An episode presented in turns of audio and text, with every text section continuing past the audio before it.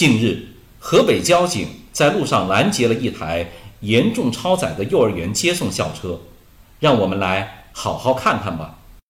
一辆核载八人的小型面包车，最多可以载几个人呢？河北省迁安市交警近日在路上拦截了一部严重超载的幼儿园接送校车。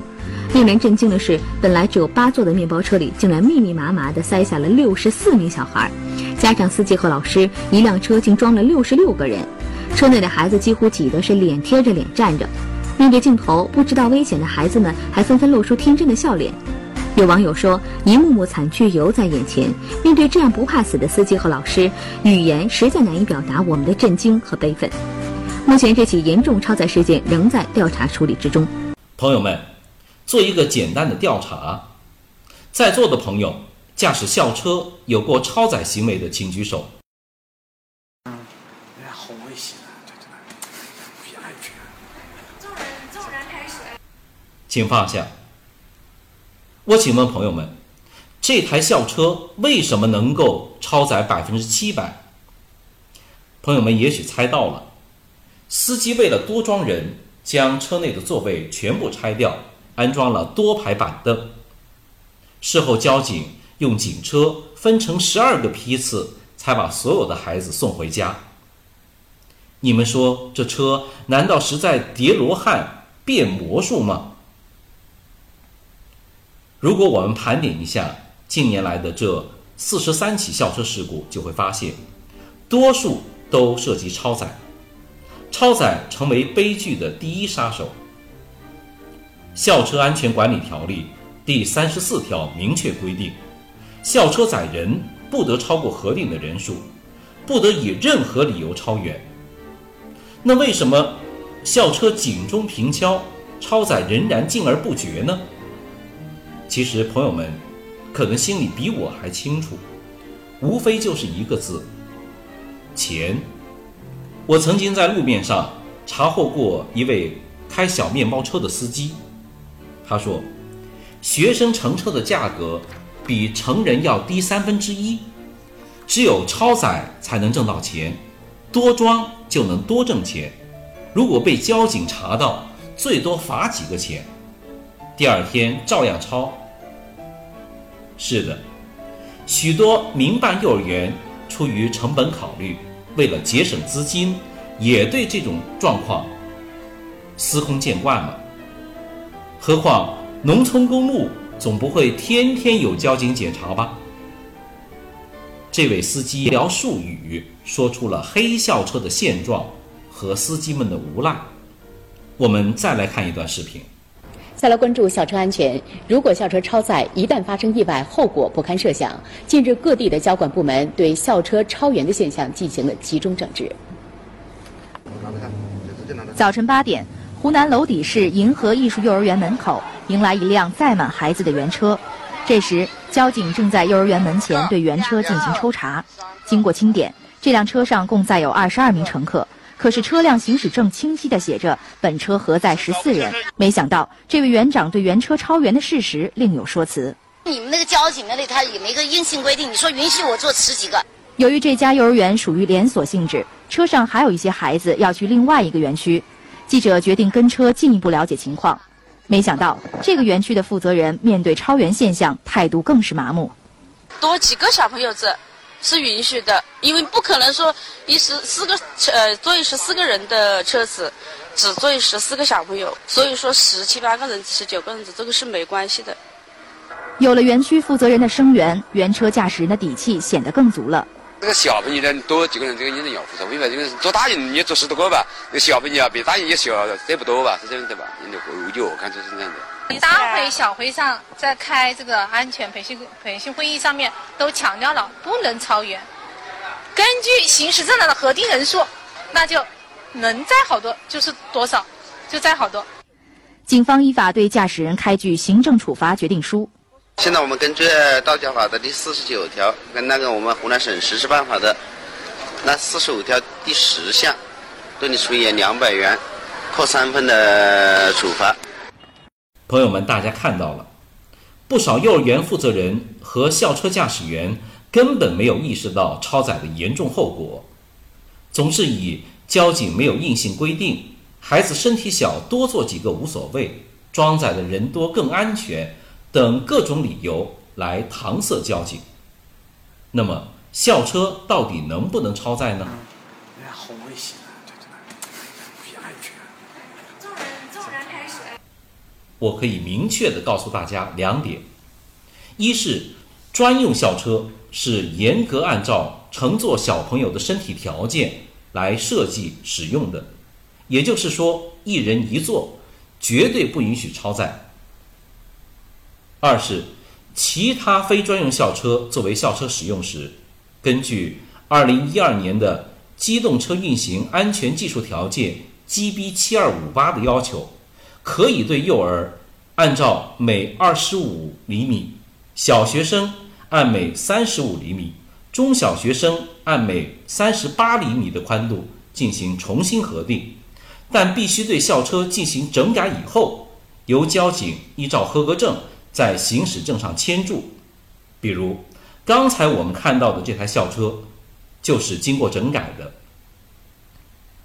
大家可以看一看。这就是经过整改的非专用校车。朋友们，校车超载这个问题，借这个机会，我想和大家算几笔账。一是经济账。校车条例规定，校车载人超过核定人数百分之二十以上的，要对驾驶员驾驶证记一十二分。而根据公安部修订的。机动车驾驶证申领和使用规定，持有 A 一、A 二、B 一、B 二四种准驾车型驾驶证的驾驶人，在一个记分周期内有记满一十二分的，车管所将注销他的最高准驾车型。也就是说，除了你开校车的饭碗，你开大车的饭碗也会被端掉。二是自由账。前面提到的江苏丰县的那个驾驶员洪旭，被判刑七年。衡南县二零一零年十二月二十七号，导致十四名小学生死亡的驾驶员陈宁熙，被判刑六年半。不都是因为超载，因为自己的错误和疏忽，遭受牢狱之灾？三是生命账。江西贵溪校车事故的司机。也是幼儿园的园长彭春娥，甘肃正宁校车司机杨海军，湘潭校车事故的司机郑有华，断送孩子们性命的同时，也搭上了自己的生命。朋友们，看看这张照片吧，有没有道理？一旦发生事故，别人睡你老婆，打你孩子，花你的抚恤金，虐待你父母。打工安全，为你自己，朋友们，你们说这样值不值？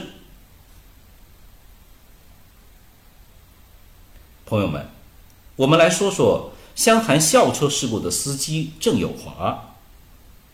这位年过半百的朋友是有着二十二年驾龄的老司机了。这位朋友呢，性格比较内向，最近呢又遭遇了不少人生的变故。一是老婆和他离婚，二是新谈的女朋友又和他吵架，三是和园长也闹得不愉快。当天本来就不想跑这趟车的，但园长一时半会儿也找不到人呢，于是强行挽留。但是这位老兄就不高兴了。出事的前一天晚上喝了不少酒，下午又打了一下午的牌。身体疲劳，心情不好，再加上行驶在弯道下坡的路段，这不就出事了？朋友们，我们身边的许多司机疲劳驾驶，边开车边打瞌睡。他们经常和我说：“他说我平时开车的时候呢，偶尔也打一下瞌睡，我的眼睛眯一下，我就眯一秒钟。他也知道很危险的。”打一下盹儿一两秒钟，然后就马上抬头嘛，这么危险，所以很快就抬头。可是那天实在太困了，当眼睛眯一下，眼睛就没有再睁开了，多眯了几秒钟，这不就撞车了？我说这个是什么意思呢？我们的身体是不受控制的，尤其是疲劳驾驶、喝了酒，你跟我说我没事的，我告诉你那是不可能的事情。朋友们，我开了一十九年的车，在基层一线执勤九年，我太有体会了。我看了太多的眼睛一闭上就没了，随便一不小心就撞出事了。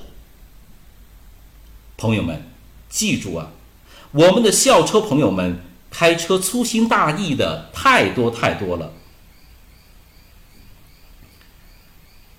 人这一生其实可短暂了，有时候一想，跟睡觉是一样一样的，眼睛一闭一睁，一天就过去了。好。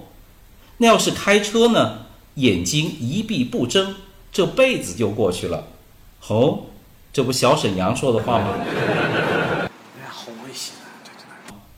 所以，朋友们千万不能疲劳驾驶开小差呀。我们来看看甘肃这起恶性交通事故吧。朋友们，这是一起雾天严重超速。逆向行驶的车祸，甘肃正宁昨天发生严重的校车事故，截至目前已造成二十人死亡，包括两名成人和十八名幼儿，另有四十四名幼儿受伤，正在医院接受救治。昨天上午九点四十分左右，甘肃正宁县榆林子镇小博士幼儿园校车在超速逆行时，与一辆货车迎面相撞，造成校车司机、押车老师及十八名幼儿死亡。四十四名幼儿受伤。经调查，该校车核定成员九人，实际搭乘六十四人，属严重违章超载。校车事故发生后，由国家安全监管总局与公安部、教育部组成的工作组当天已赶赴现场，指导伤员救治、善后处置和事故查处工作。教育部发出紧急通知，在全国范围内开展学生上下学交通安全。朋友们，那天早上。这台校车接送学生的过程中，正赶上大雾，但司机为了赶时间，仍然将车子开得飞快，而且在超车的时候逆向行驶，与对面的大货车正好对撞，后果十分严重。当时我就想啊，车上不是还有一名随车照管老师吗？在这之前，哪怕他无意识地说一句。喂，你别开那么快，很可能结果就改变了。为什么？坐在旁边的老师，你提醒一句，他们很可能就下意识地踩了一脚刹车。所以求人不如求己啊！何况发现司机有饮酒、醉酒后驾驶、超载等明显妨碍行车安全的，老师应该制止才对啊！这是你的法定职责啊！同时，作为我们开车的校车驾驶员，你的心情有多急？今天我提醒各位朋友们，请大家控制好你的车速，千万别开那么快。真的想开那么快快的话，我想请问大家，朋友们，你开这么快，你到底想去哪里呀？你说说看，你想去哪里？而且，我还要告诉各位，你的车开得越快，你到那个地方就越快，想过没有啊？速度越快，到那儿就越快，因为当我们的车静止的时候，我们的视线是一百八十度，随着我们车速的增加，我们的视线在慢慢的变窄，所以当我们到了一个极点的速度，也就是到了天堂。因为，如果超速，任何事情你都没有办法预防。朋友们，你看这位司机，一秒钟都不想等，他去了哪里？是的，天堂。朋友们，当我们看着这些驾驶员一个一个离开的时候，我们是不是可以发表一些感言？有一句话很耳熟啊。这些人多可惜呀！又发生了交通意外。今天我想请问朋友们，请你告诉我，有哪起车祸它是意外，而不是人为造成的？说一起给我听听。什么是意外？什么是意外？昨天我们在接送学生的时候，亲爱的朋友们，我请问大家，没有超载、没有疲劳驾驶、没有超速、自觉安全行驶、没有违规行为的司机有多少啊？不用告诉我。我们亲爱的驾驶校车的兄弟们，这些年来，我们在没有交警、没有协管员在场的情况下。自觉文明开车、规范开车的有多少啊？都别告诉我。所以说，朋友们，人祸猛于车祸啊！以上我们看到的这些校车驾驶员，正因为他们经常违法违规、开车不专心、超载、超速、疲劳驾驶啊，这不坚持，难道不应该有收获吗？付出就有回报，是真理呀！我们的朋友们，回想一下这些年来，我们每天是怎么开车的？各位，有一就有二，有付出就有收获，哪里都是一样的。今天我们的朋友们，违规是家常便饭。根据海恩规则，违规三百次。就有二十九次发生险情，有一次就出事了，我们称之为三百比二十九比一。运气不好的话，就不是三百比一了，那是一比一。第一次违规就出车祸了。有的朋友运气更差，零比一。什么是零比一啊？他开的好好的，人家的错误，他出事了。直接走在前面的，直行进入待转区，现在才能进到待转区的。刚才他妈个逼还不能到待转区的，直行也有待转区的，待行区，这是有意思。这个线已经看不到了嘛？呦呦呦呦！哦，这个完蛋了，完蛋了，完蛋了！蛮好。这下闯大祸了。完了完了完了完了，靠别靠边！懂了走了，我们不要扣好吗？看小哥哥都报个警嘛！干么子不扣？就是速度没开得要快的。嗯，把这东西。这起事故呢，虽然不是校车引起的，但对我们的驾驶员有借鉴意义。当时，这位大伯脸上摔破了，血肉模糊，打着绷带。我在医院找他调查，你怎么敢开电瓶车闯红灯呢？这个老伯当时非常的委屈，满脸的疲惫，他就对我说了一句话，他说：“我以前都是这么干的，哪知道今天就出事了呢？”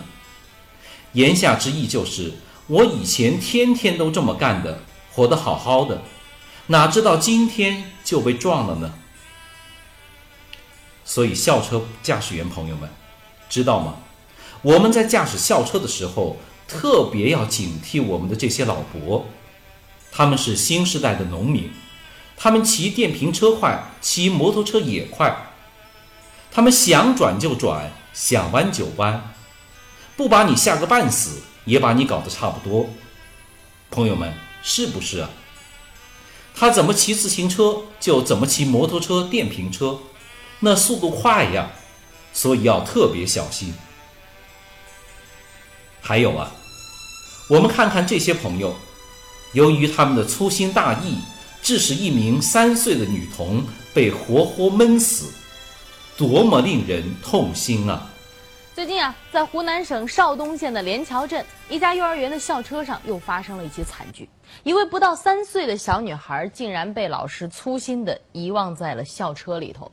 一个人被关在校车里长达七个小时啊！当天的天很热，结果呢，这小女孩不幸中暑身亡。我们先通过一段视频来了解一下当时的情况。可爱的女孩就是邹子怡。早上七点多去幼儿园的时候还活蹦乱跳，到了下午四点，妈妈突然接到幼儿园的电话，说孩子出事儿了。然后四点半的时候，学校里面老师就给我打电话了，说，他说你女儿，他说突发什么病了，然后他说发现她有点不舒服，我们就把她送人民医院来了。我说那那他现在在哪里？他说呃他在人民医院大厅了，你马上过来。然后我从那边坐摩托车，然后我们老板送过来的时候是一路飞奔过来的，差不多就是不到十分钟，最多也就十分钟跑到人民医院。然后那人他们学校里面一个老师都不在，就只有他说是那个人，他说他是邵东的，他说他是邵东园园里面的，然后他们那边联调的一个都没有，然后就告诉我他的小孩已经去世了。据了解，苏女士三岁的女儿是五月十六号送到邵东县连桥镇五彩大风车幼儿园上学的。事发之后，邵东县公安局将校车司机和两名老师带走。事后，刑警大队法医初步分析，车内温度过高，邹子怡疑为中暑死亡，但具体原因还有待进一步调查。据介绍，当天邵东的气温在三十三度左右，而校车是封闭的，车内的温度可能高达五十度。这么高的温度，连大人都吃不消，何况不到三岁的小女孩，而且长达七个小时。让我们痛心的是，再有一个多月，小女孩就要迎来自己的三岁生日。而让我想不通的是，在长达七个小时的时间里，难道老师都没有发现、没有意识到少了一个孩子吗？据了解，邵东县教育局其实还是非常重视校车问题的，曾经出台了非常详细的校车操作的规定。然而，相关人员意识太淡薄，没有认真按照规程办事，结果酿成了难以挽回的悲剧。目前，当事园长、老师以及校车司机已经被刑事拘留。其实，近年来幼儿园车祸事故、遗忘致死的事件屡屡发生，频频刺痛着公众的神经。忍不住，我们又要问一句：这到底是怎么了？很难想象，在气温三十三度左右的晴朗天气，在阳光暴晒、温度高达近五十度的封闭的校车里，三岁的孩童。是如何度过生命的最后时刻？校车安全事故频发，是备受关注的社会之痛。人们曾强烈呼吁高安全性能标准校车的尽快问世，热烈期盼校车安全早日步入有法可依的管理轨道。但如今，规范的校车有了，安全条例有了。可一些老师和司机的安全意识和监护责任却未能同步提升和强化。必须说，这是完全可以避免、绝对不该发生的人为悲剧。意外之中有其必然的因素，必须深刻反思。关于校车安全，我们究竟还遗忘了什么？首先。是职责敬畏不足，对学生关爱的感情不浓，对岗位职责的敬畏缺失，和对制度程序的漠然懈怠。其次是前车之鉴，此类案例早有曝光，但是血的教训都没有引起相关人员的警觉，以致悲剧重演。最后是制度监管不严。在七个小时的时间里，竟然没有人发现少了一名学生。这种集体遗忘，足以表明校车监管制度形同虚设。由此可见，校车安全，光有那些条条框框的制度是远远不够的，关键要看每天都是怎么落实的，每一个岗位都是怎么落实的，每一项措施都是怎么落实的。要不然，有多少条条框框，有多少条文，都是一纸空文。这些当事人，最后都是以